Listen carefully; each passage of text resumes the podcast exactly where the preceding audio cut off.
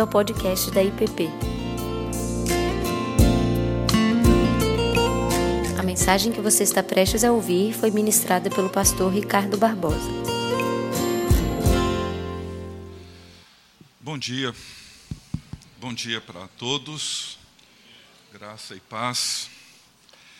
Hoje nós encerramos, ou encerraremos, né, essa série de meditações que temos feito ao longo desses últimos domingos. Hoje é o quinto, e, e aqui nós encerraremos a nossa conversa em torno da cruz e o paradoxo da autoestima. E o que temos feito ao longo desses meses é procurar contribuir de alguma forma para uma visão cristã do valor e da dignidade da pessoa.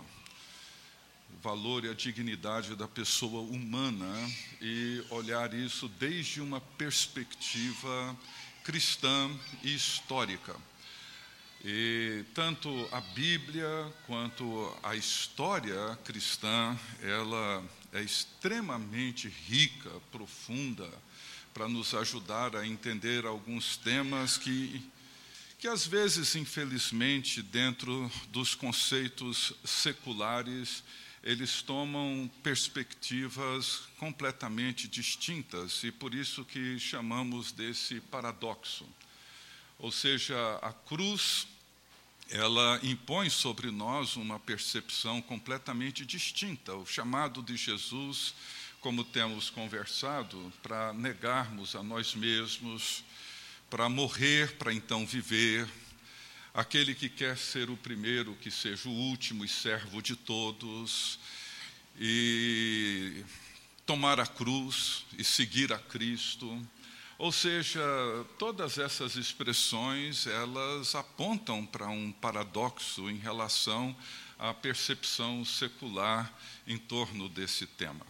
Então, ao longo desse mês, estivemos olhando esse tema sobre várias perspectivas, e hoje nós vamos encerrar, e eu queria, nessa manhã, falar sobre dois aspectos importantes sobre a compreensão cristã, a visão cristã do valor e da dignidade da pessoa.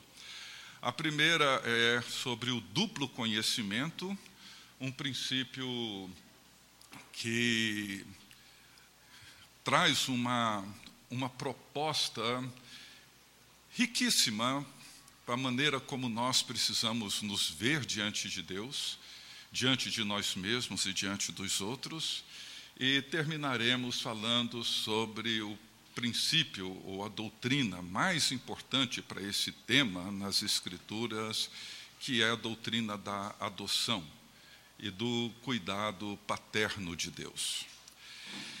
Eu queria começar então com uma citação de, de Agostinho. Aí. Agostinho, no início dos seus solilóquios, ele diz assim: Deus, acima de quem nada existe, além de quem nada existe, sem o qual nada existe. Deus, abaixo de quem está tudo, em quem está tudo, com quem está tudo, que fizeste o homem à tua imagem e semelhança, fato esse que é reconhecido por aquele que se conhece a si mesmo.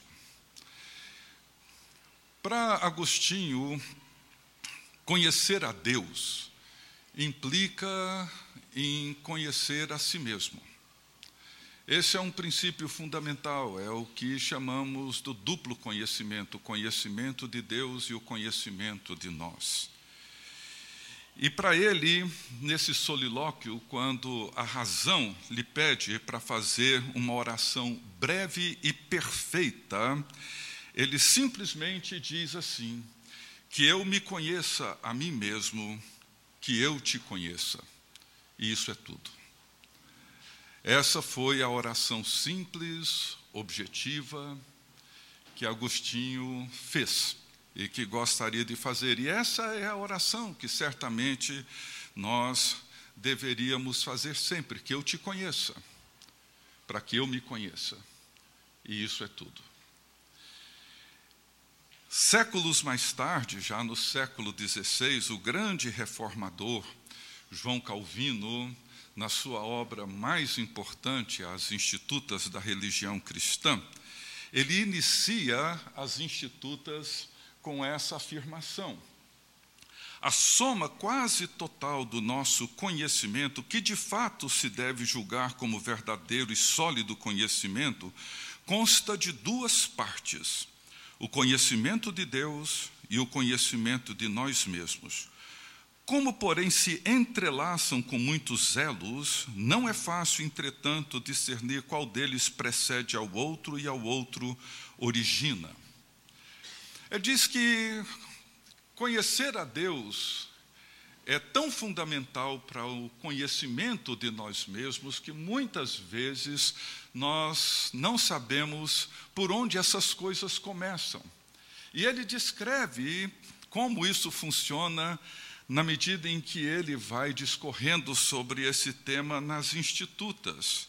Então, para ele, o conhecimento de Deus e de nós mesmos se dá de tal forma relacionado ou encontra-se de tal forma conectado um com o outro que torna difícil compreender e entender qual precede o outro. E a partir dessa longa tradição cristã, nós percebemos que não existe, dentro da visão cristã do valor e da dignidade da pessoa, um conhecimento de si mesmo separado do conhecimento de Deus. Em outras palavras, não existe um autoconhecimento isolado, autocontido, de mim para comigo mesmo.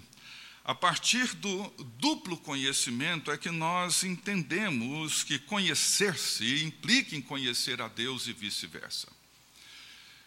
Tanto para Agostinho quanto para Calvino, quando a luz divina, a revelação de Deus se incide sobre nós, nós não apenas compreendemos e reconhecemos a revelação de Deus, a natureza do próprio Deus, como conhecemos a nós mesmos, porque essa luz que incide sobre nós revela não só Deus a nós por meio de Jesus Cristo, mas também revela aquilo que somos e quem nós somos diante de Deus e diante de nós mesmos. Então, para ele, não há um conhecimento da pessoa sem um conhecimento de Deus, e não, e não existe um conhecimento de Deus sem um conhecimento da pessoa. Daí o tema que abordamos dois, três domingos atrás sobre a natureza do pecado é tão importante.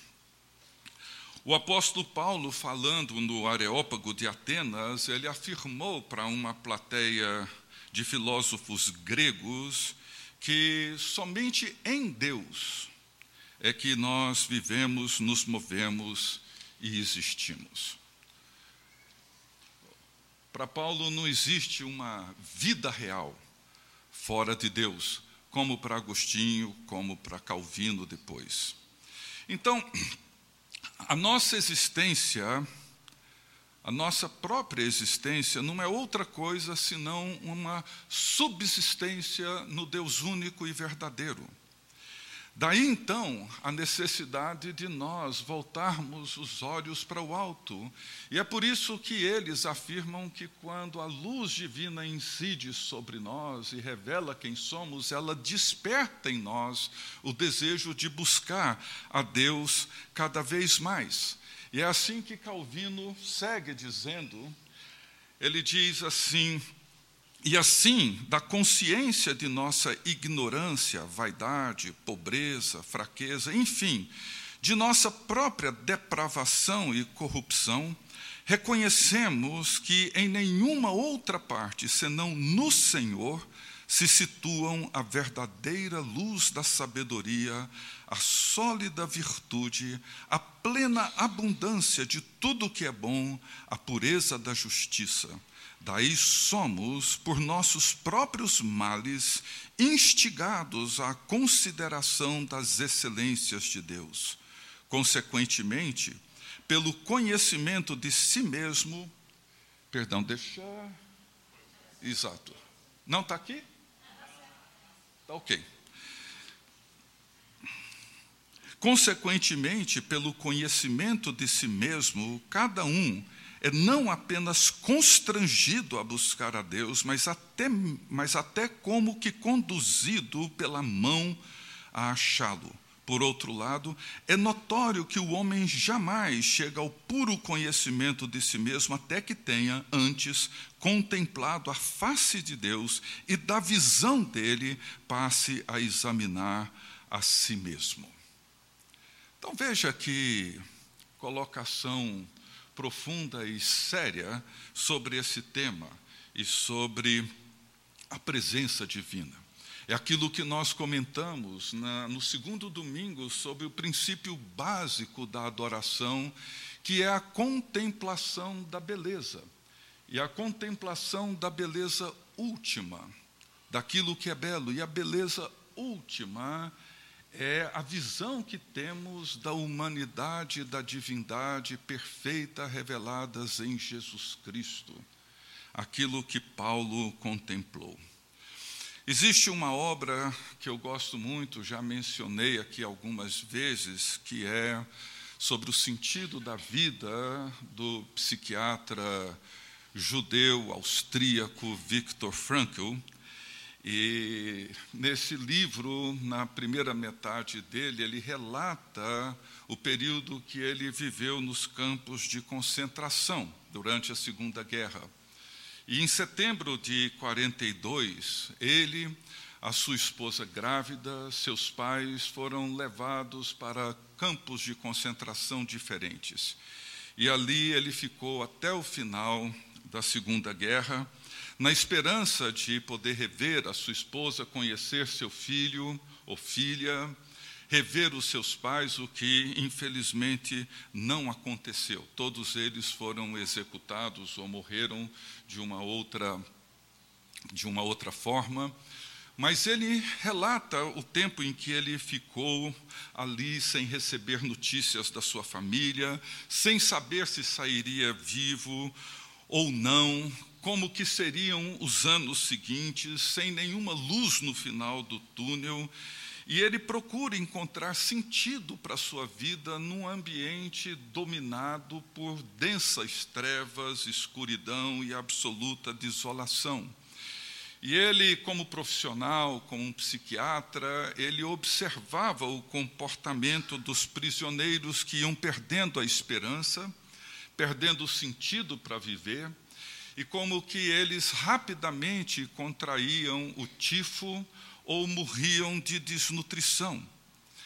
E fez com que ele percebesse que quando uma pessoa morre espiritualmente, ela rapidamente morre existencialmente. E essa foi uma constatação importantíssima, e ele sabia que não poderia encontrar sentido para sua vida naquele cenário caótico que ele vivia todos os dias nos campos, no campo de concentração. Quando os caminhões chegavam, e ele disse que o sofrimento interno às vezes era pior do que aquilo que os soldados da Gestapo faziam com os prisioneiros, porque entre os prisioneiros havia uma terrível disputa sobre quem entraria nos caminhões que levariam para as câmaras de gás ou não.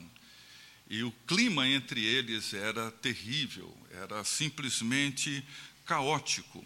E ele permaneceu vivo porque ele procurava nutrir sempre algum sentido de esperança, fosse pensando na sua esposa e tentando elaborar algum tipo de diálogo que ele poderia ter com ela caso ela estivesse viva, ou, sobretudo, como judeu que ele era, ele reconhece que a única maneira de sobreviver aos horrores do sofrimento de um campo de concentração é o Deus em quem nós cremos. E ele procurou, de alguma forma, se apegar em algum sentido transcendente para a sua experiência humana, para poder então sobreviver a esses horrores e encontrar algum significado na sua vida. Nós, cristãos, cremos em Deus, Pai, Filho e Espírito Santo. Cremos na Sua revelação, nas Escrituras, na vida, na pessoa, na morte, na ressurreição de Jesus. E a revelação bíblica sobre Deus nos oferece uma gramática adequada para compreendermos o valor e a dignidade da pessoa humana. Porque nas Escrituras, como nós já vimos, elas nos falam de uma humanidade criada à imagem e semelhança de Deus.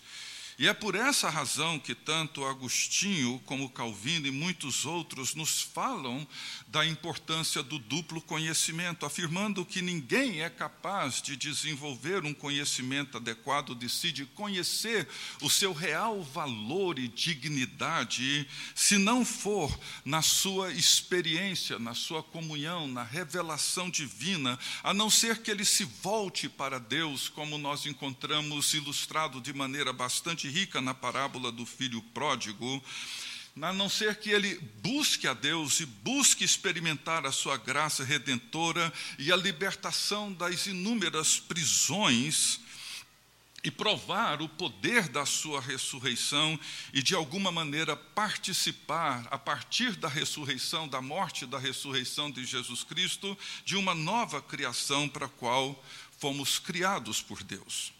Então, o apóstolo Paulo, ele nos traz, e eu já usei isso aqui, um exemplo muito rico e muito claro na carta aos Filipenses. Depois de apresentar nos versos 5 em diante a sua, a sua história, um breve relato em dois versículos na sua longa tradição dentro do judaísmo, ele segue dizendo assim: Bem que eu poderia confiar também na carne. Se qualquer outro pensa Acho que eu estou com esse texto aqui. Obrigado.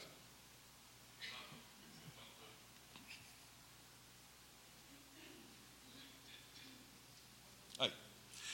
Bem que eu poderia confiar também na carne. Se qualquer outro pensa que pode confiar na carne, eu ainda mais circuncidada ao oitavo dia, da linhagem de Israel, da tribo de Benjamim, hebreu de hebreus, quanto à lei fariseu, quanto ao zelo perseguidor da igreja, quanto à justiça que há na lei irrepreensível, mas o que para mim era lucro, isso considerei perda por causa de Cristo.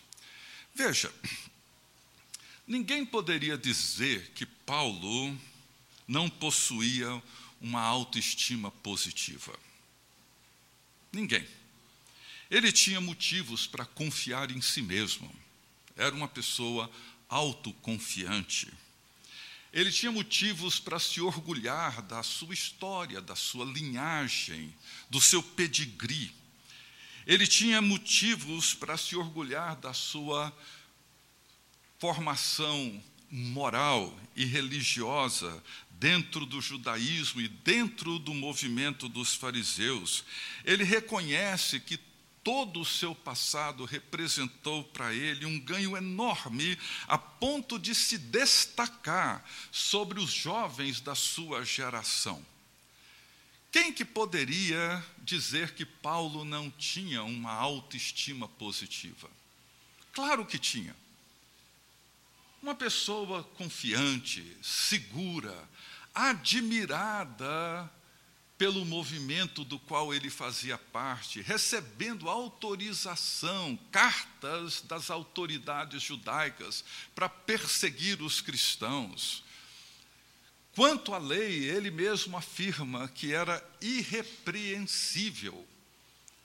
Ninguém poderia dizer que Paulo não possuía uma boa autoestima. No entanto, quando seus olhos se voltam para Cristo e ele contempla a sublimidade, a beleza do conhecimento de Jesus Cristo, quando ele contempla a justiça realizada por Jesus Cristo na cruz do Calvário, quando ele entende o significado da morte expiatória, do sacrifício do Filho de Deus por ele, quando ele compreende o sentido da ressurreição e da nova criação, ele percebe que tudo aquilo que ele tinha, do qual ele se orgulhava enormemente, que dava a ele tanta confiança e tanta segurança em si mesmo, não passava de lixo. Não tinha valor algum. Então, o que Paulo percebe é que a realidade é outra. Porque conhecer a Cristo, amar a Cristo, inclusive agora, ao invés de perseguir, tornar-se um perseguido, ao invés de viver a vida talvez segura, confiante, tornar-se uma pessoa prisioneira, sofrer os açoites que sofreu, todas as humilhações pelas quais passou, que dentro de qualquer percepção secular de autoestima seria exatamente o oposto no entanto, ele agora se orgulha em participar dos sofrimentos de Jesus Cristo, porque conhecer a Cristo e amar a Cristo deu a ele um novo e real significado de si mesmo, muito mais verdadeiro, muito mais profundo, muito mais nobre, muito mais glorioso do que tudo que ele havia experimentado até então. Então, para concluir essa primeira parte, para os cristãos, não existe um conhecimento real de si sem o conhecimento de Deus.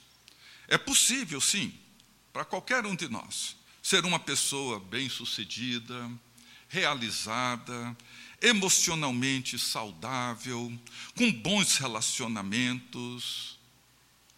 E podemos estender essa lista com um bom emprego, reconhecido profissionalmente, porém, sem o conhecimento de Deus, sem um relacionamento pessoal e real com Ele por meio de Jesus Cristo no poder do Espírito Santo, o que temos é apenas isso: sucesso, satisfação, realização, porque um conhecimento real de nós mesmos depende da revelação de Deus sobre quem Deus é e sobre quem eu sou diante de Deus. E a forma como respondemos a essa revelação a partir de um relacionamento pessoal, participando da vida de Deus e da nova criação. Essa é uma visão que contradiz a muitos conceitos seculares sobre o valor da dignidade da pessoa humana. Então, o que nós precisamos entender é que é importante lembrar que o duplo conhecimento, o conhecimento de Deus e o conhecimento de nós mesmos, revelado em Jesus Cristo, o Verbo encarnado, revelado nas Escrituras sagradas, é o que nos permite conhecer a Deus, nos conhecer, nos relacionar com Ele, conhecermos uns aos outros e buscar viver conformados à imagem de Jesus Cristo, o verdadeiro homem. Então, quando temos diante de nós, como Paulo se deparou na estrada de Damasco, a expressão perfeita de Deus e do ser humano, essa imagem perfeita da humanidade de Jesus Cristo, ele não teve nenhuma dificuldade de reconhecer que tudo aquilo que ele sempre buscou e aquilo que ele mais valorizou, seu trabalho, seu respeito, sua condição social, econômica, não tinha valor nenhum diante da beleza de Jesus Cristo. Isso nos desperta, é o que Calvino disse. Ou seja, a revelação de Jesus Cristo revela em nós a nossa miséria revela em nós o vazio daquilo que muitas vezes valorizamos. Mostra-nos o quanto nós somos corruptos na visão que temos de nós mesmos. E essa visão de nós mesmos, ela não nos deprime, pelo contrário, ela nos impulsiona a buscar a Deus. E como Calvino disse, é como se Deus mesmo nos desse a mão e nos conduzisse ao conhecimento dele. Eu gostaria então de avançar para esse segundo e último ponto, a doutrina da adoção e o cuidado paterno de Deus. Conhecer a Deus é conhecer o Pai através do Filho e o Filho através do Pai. Esse conhecimento não é apenas racional e dogmático, ele nos envolve numa nova realidade e nos oferece uma nova perspectiva sobre quem Jesus é e sobre quem nós somos. Conhecer a Deus é participar de um relacionamento único. É a nossa participação numa coinonia, numa comunhão única entre o Pai e o Filho. Nós somos chamados para, para entrar e participar desse relacionamento que o Novo Testamento chama de comunhão. O apóstolo João, na sua primeira carta, logo na, na introdução, no terceiro versículo, ele diz assim: O que temos visto e ouvido, anunciamos também a vós outros, para que vós, igualmente, mantenhais comunhão conosco. Ora, a nossa comunhão é com o Pai e com o seu Filho Jesus Cristo. Esse relacionamento constitui a natureza do Evangelho. A natureza do Evangelho não é simplesmente um conceito, é um relacionamento de comunhão. No batismo de Jesus, ele ouve a confissão do Pai de que ele é o Filho amado, em quem o Pai tem todo o seu prazer. E essa confissão, ela é testada, provada, logo depois no deserto.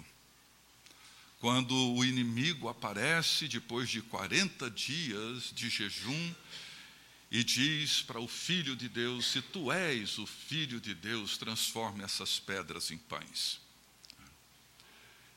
Qual o pecado, o mal, que existe em você depois de 40 dias de jejum comer pão? Obviamente nenhum. Não há nenhuma transgressão moral, ética.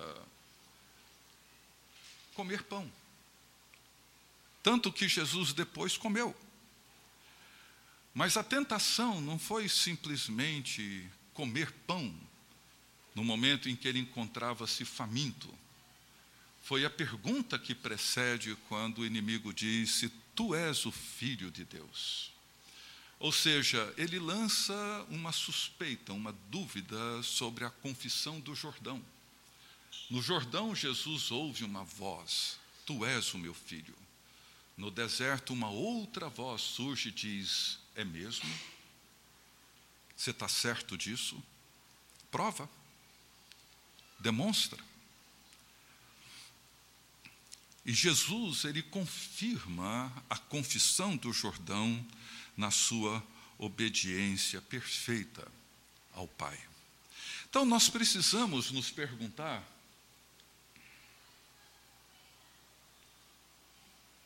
Bom, agora foi de vez. É, nós precisamos então nos perguntar qual a importância do relacionamento de Jesus com Deus quando ele o chama de Abba, Pai? Em que sentido esse relacionamento único entre o Filho eterno e o Pai eterno se estende até nós? Que significado esse relacionamento tem para a nossa compreensão do valor e da dignidade da pessoa.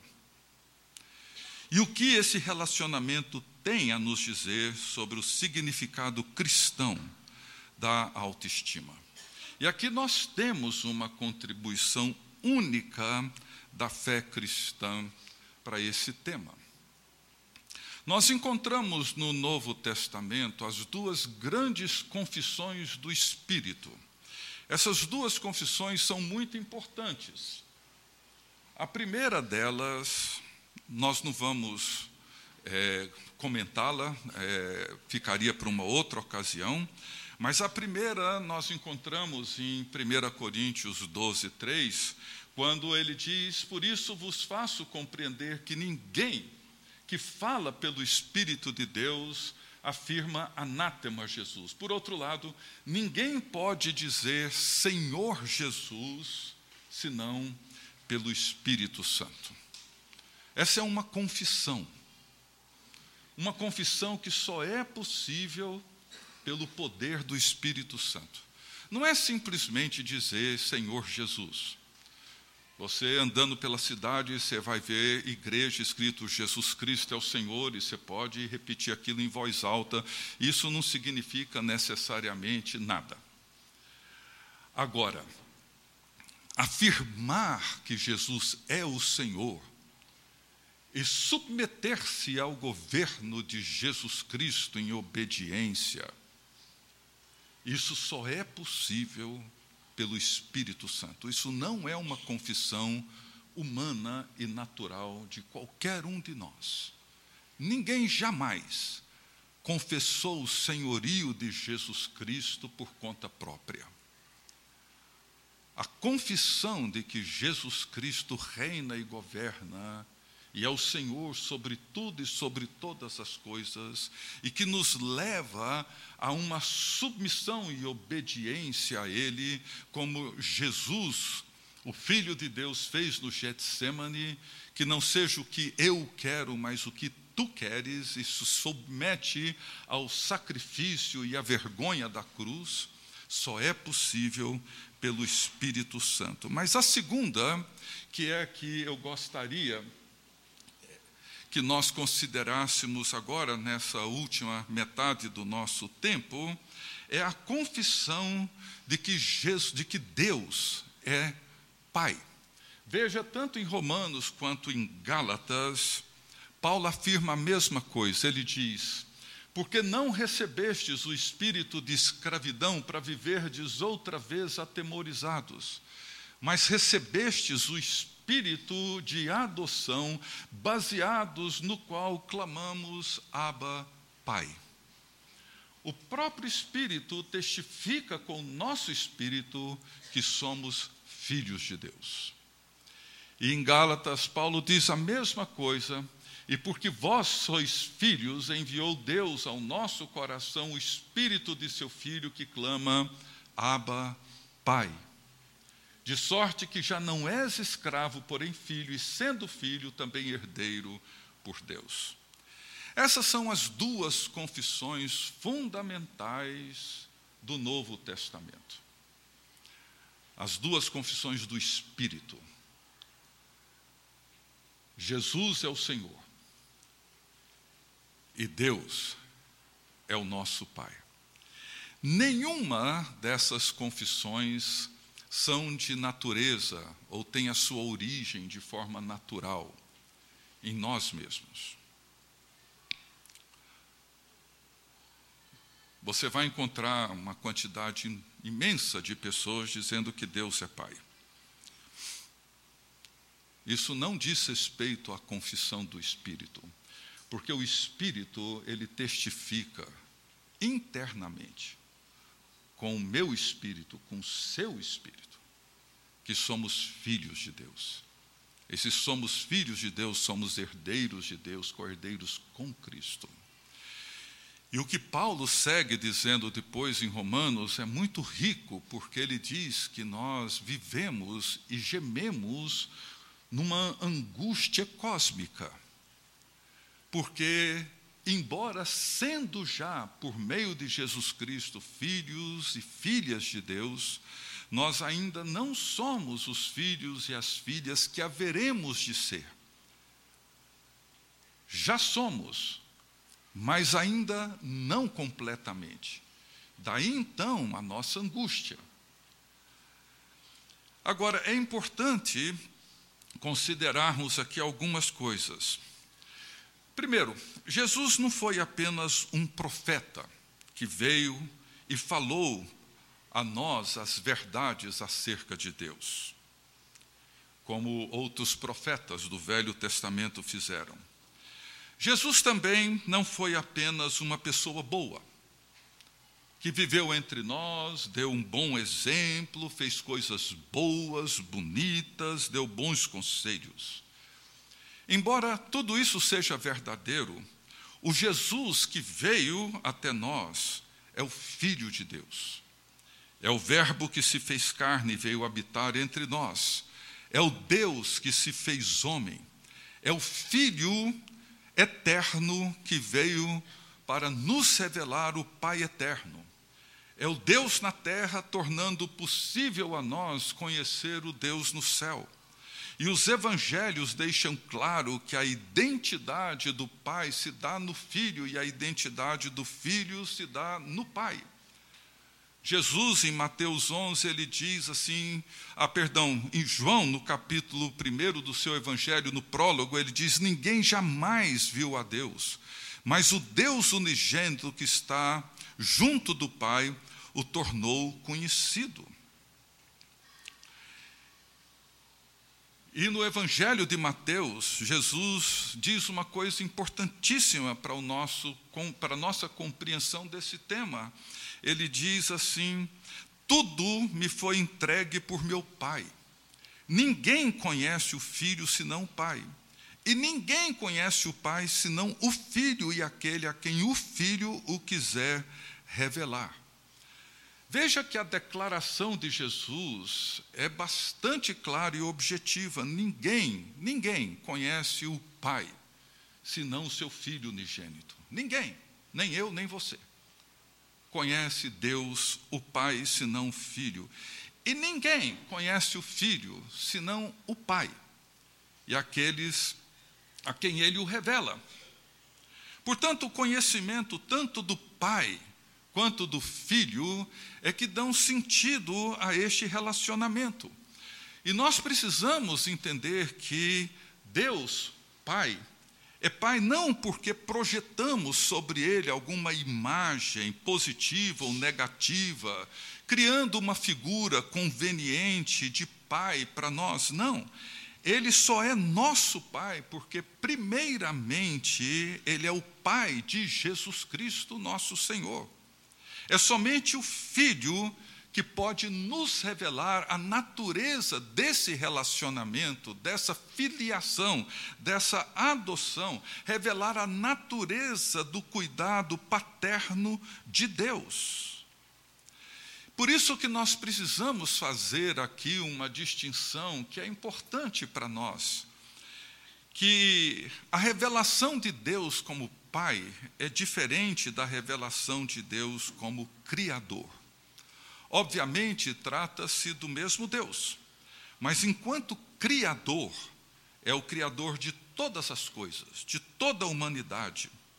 Mas enquanto Pai, Deus tem apenas um único Filho, Jesus Cristo, o seu Filho unigênito. Portanto, a paternidade de Deus ela não deve ser confundida com a revelação universal de Deus como Criador. Ele não é o pai de todas as pessoas, como popularmente nós ouvimos. Como eu já disse, ele tem apenas um único filho: Jesus, o seu filho unigênito. E é a partir desse relacionamento único entre o pai e o filho que nós podemos entender não só a natureza do Evangelho, mas entender quem nós somos e naquilo que nós nos tornamos diante do princípio da doutrina, da revelação de que nós fomos adotados como filhos e filhas de Deus por meio de Jesus Cristo, no poder do Espírito Santo.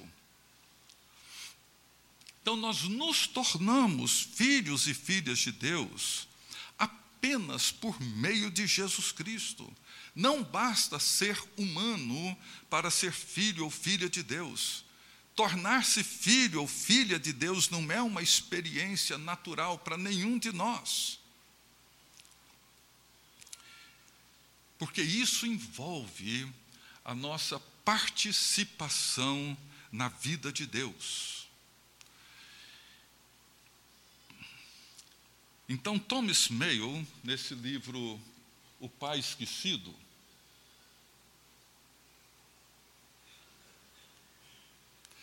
ele diz assim: o segredo central da vida cristã é que somos adotados nesse relacionamento como filhos desse Pai, cuja posição com Ele é tanto normativamente expressa, quanto soberanamente habilitada pela vinda do Filho à nossa humanidade como nosso irmão.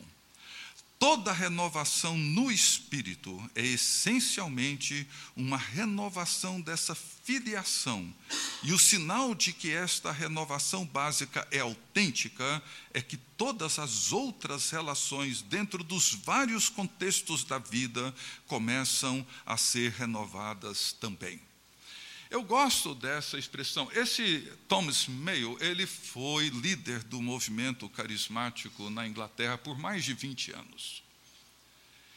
E depois de tantas experiências que ele viveu, ele começou a perceber algumas lacunas dentro do movimento e tornou-se um tipo de um crítico do movimento, não jogando a criança com a água fora, mas procurando entender essas lacunas. E uma delas, ele percebeu que a obra carismática na Inglaterra, como aqui no Brasil, ela ignorou ou não deu nenhuma importância à revelação da natureza paterna de Deus. Valorizou, reconheceu, incentivou a experiência carismática com o poder do Espírito, reconhecendo o esquecimento que a igreja histórica aparentemente demonstrava em relação à terceira pessoa da Trindade, mas ele percebeu que uma grande lacuna, e uma lacuna perigosa no movimento, foi que se tornaram pessoas órfãs, poderosas, porém órfãs.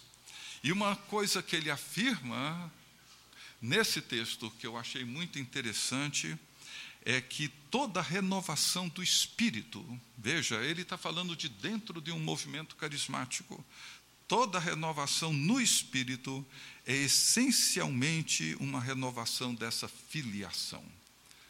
A obra do espírito é fundamentalmente afirmar que somos filhos e filhas de Deus e nos conduzir para dentro desse relacionamento que transforma todos os outros relacionamentos. Não existe nada mais poderoso, revolucionário, transformador, afirmativo do que ouvirmos uma voz do céu dizendo: Você é meu filho, minha filha, amado, em quem eu tenho todo o meu prazer. Não precisamos de uma pessoa importante na nossa vida para dizer isso. Precisamos de uma voz do céu que nos diga isso, e essa identidade batismal é a identidade básica de todos nós. Então, a doutrina bíblica cristã da adoção é esse princípio, esse princípio cristão, poderoso, importante, central, que afirma o valor e a dignidade de cada um de nós. O mesmo Espírito que clama Abba, Pai, é o Espírito que testemunha, afirma em nós e dentro de nós quem nós somos diante de Deus. Filhos com a mesma dignidade do Filho eterno e unigênito de Deus. Vocês já pararam para pensar nisso? Quando Paulo diz que somos herdeiros de Deus e co-herdeiros com Cristo, significa que por meio de Jesus Cristo nós participamos de todos os benefícios que Jesus Cristo, o Filho eterno de Deus, participa eternamente com o Pai. É isso que Jesus diz quando ele fala sobre a vinda do Consolador, do Espírito Santo, em João 16. Ele diz assim: Ele me glorificará, o Espírito Santo. Por quê? Porque ele há de receber do que é meu e vou-lo há de anunciar. Tudo quanto o Pai tem é meu. Por isso é que vos disse que há de receber do que é meu e vou-lo há de anunciar. Ele toma aquilo que é do Pai, o faz do seu filho, e toma aquilo que é do filho e torna nosso. É isso que o Espírito Santo faz. Existe alguma coisa que pode conferir ao ser humano um valor maior do que isso? Nós somos herdeiros, não lá no futuro, mas aqui e agora, da mesma alegria, da mesma missão, da mesma glória. Somos amados por Deus o Pai com o mesmo amor que Ele ama Jesus Cristo, seu Filho unigênito. Jesus deixa isso claro na oração sacerdotal de João 17. Participamos da vida de Deus por meio de Jesus Cristo, e o Espírito testifica em nós a nossa condição real diante de Deus. Somos seus filhos e suas filhas por meio, por causa de Jesus Cristo. Thomas Mayo ele segue dizendo que descobrimos quem somos não através da introspecção ou técnicas psicológicas, mas por uma descoberta existencial em nosso relacionamento com Deus. Em última análise, muito mais significativo do que o conteúdo de nosso subconsciente, ou a influência de nossa herança familiar, ou o meio em que vivemos, é o fato de que em Cristo Deus se fez nosso Pai e nós seus filhos. Quando isso se torna nosso pelo poder do Espírito, é uma das coisas mais curativas que pode nos acontecer. E é isso que acontece, gente. Talvez muitos de nós temos uma percepção opaca, às vezes confusa, misturando experiências humanas que tivemos no nosso passado, marcas da nossa herança, que nos confunde, e eu sei o quanto isso nos confunde. Mas mesmo o nosso passado, a herança familiar, boa ou péssima, as feridas causadas por diferentes traumas, mesmo que isso tenha proporcionado a nós sofrimento, dor, perda de valor, de dignidade, de autoestima, a grande e redentora verdade é que aquilo que Deus realizou por nós, por meio de Jesus Cristo, ao fazer de nós seus filhos e filhas, é de fato a realidade mais poderosa, mais libertadora aquilo que nos redime de todas as nossas lembranças e traumas da nossa história pessoal. Então, lembrando da nossa primeira, nosso primeiro domingo, o conceito oferecido pela Joana e pelo Alistair McGrath, quando ele diz que a autoestima ela provém da avaliação ou do julgamento que pessoas importantes têm acerca de nós, e o peso que isso representa para cada um de nós, ou seja, a maneira como pessoas que importam a nós, nossos pais, cônjuge, um chefe, amigos, a maneira como essas pessoas nos veem a avaliação que elas fazem acerca de nós, o julgamento que elas realizam sobre nós, a maneira como esse outro importante nos avalia, é que define para muitos o sentido do seu valor e da sua dignidade. Mas a questão que nós levantamos no primeiro domingo foi essa e foi onde nós terminamos a aula de domingo, do primeiro domingo. Quem é esse verdadeiro outro. Esse outro com o maiúsculo. Quem é? Meu pai? Minha mãe? Quem é esse verdadeiro outro cuja avaliação e julgamento define o meu valor? Em toda a Escritura e em toda a tradição cristã, esse verdadeiro outro é Jesus Cristo, o nosso Senhor.